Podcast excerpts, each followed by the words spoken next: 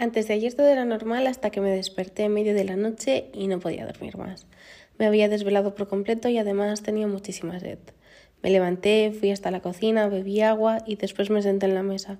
No sabía muy bien qué hacer. Eran las cuatro de la mañana y no tenía sueño alguno. En ese momento me vinieron mil pensamientos a la cabeza. Salir a dar un paseo para que se me vuelva a dar el sueño, ponerme a ver una serie hasta dormirme, volver a la cama y quedarme cual búho hasta dormirme, cambiar el tema del podcast de esta semana, jugar a la Switch. Al final de todos esos pensamientos random que me vinieron a la cabeza, me quedé con el de cambiar el tema del podcast. Y es que a pesar de que ya tenía uno preparado o casi preparado, hoy quiero hablar de todas esas cosas que tenemos en nuestra vida que muchas veces no valoramos porque lo tenemos muy normalizado pero no las voy a mencionar una a una, quiero hablar un poco en general. Está todo muy ligado a la frase no sabes lo que tienes hasta que lo pierdes. ¿La habéis escuchado alguna vez? Yo estoy segurísima que sí. Por desgracia, muchas veces caemos en el error de darlo todo por sentado y hasta que no lo perdemos o estamos a puntito de perderlo, no nos damos cuenta que siempre ha estado ahí para nosotros. Y bueno, pues duele. Y de hecho, hace no mucho leí una frase que decía que quizás si sabías que lo tenías, pero que no creías que lo ibas a perder. Entonces cuando lo pierdes, duele más.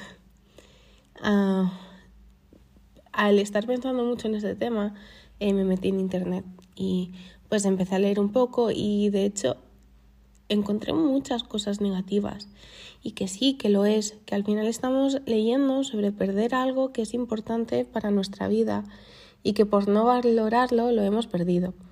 Pero como ya sabéis, a mí me gusta también mirar el lado positivo, porque a pesar de que cuando pierdo algo de mi vida por mi culpa me duele, eso me hace querer ser mejor y más atenta e intentar evitar que pase lo mismo en un futuro. El ejemplo más tonto y más material y más básico que a todos nos ha pasado y que yo os puedo dar es cuando vamos por la calle y el móvil se nos queda sin batería. Drama. No quiero que penséis en la última vez que os pasó, quiero que penséis en la primera vez que os pasó.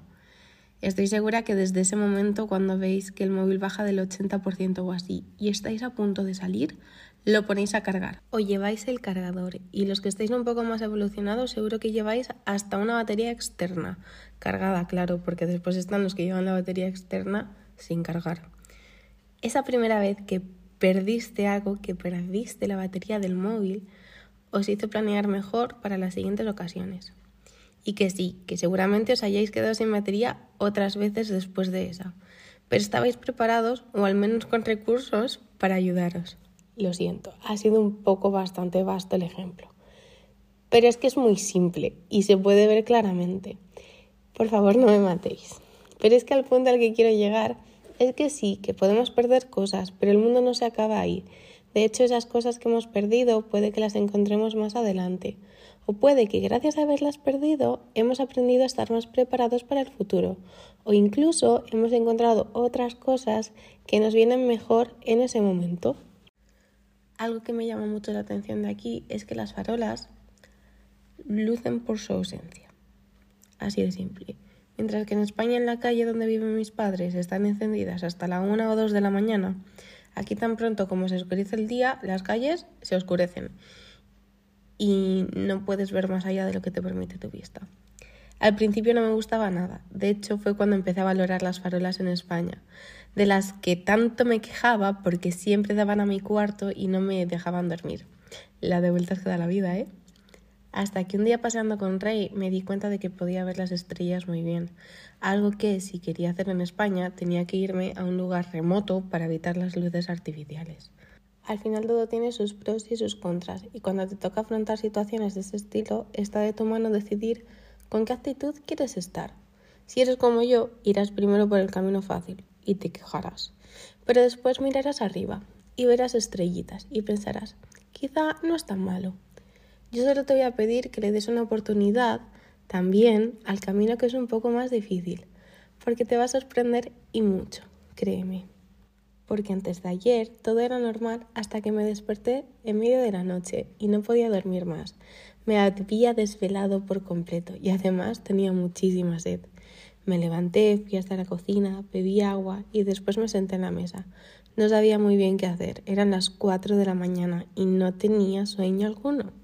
En ese momento me vinieron mil pensamientos a la cabeza.